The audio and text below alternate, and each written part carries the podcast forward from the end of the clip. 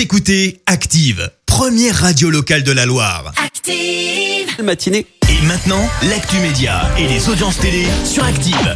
Il est 9h30, on parle télé à la radio avec Clémence Dubois-Texero et on commence par les audiences d'hier soir avec un très bon retour de la série Profilage. Oui, la série euh, française était donc de retour sur TF1 et elle a réuni plus de 3 millions et demi de téléspectateurs, soit 21% de part d'audience.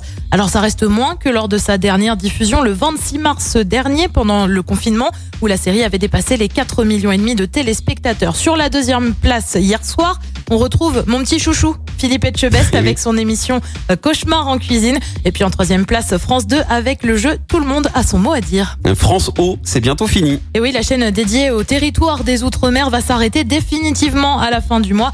Mais elle arrête sa programmation dès dimanche. Elle était présente depuis 2005 sur la TNT, avait été créée en 98. Conséquence, et bien dimanche, la chaîne prévoit une programmation spéciale consacrée aux moments forts de la chaîne avec notamment des documentaires ou encore des spectacles, des concerts, mais aussi le rendez-vous Info Soir dès 18h30 avec une édition spéciale d'une vingtaine de minutes consacrée aux années France O à travers l'actualité. Une bonne nouvelle maintenant pour les fans de Stranger Things. Le, la série de Netflix revient pour une cinquième saison. Alors on ne sait pas vraiment quand encore elle sera tournée. Et pour cause, la saison 4 n'a toujours pas été mise en ligne sur la plateforme.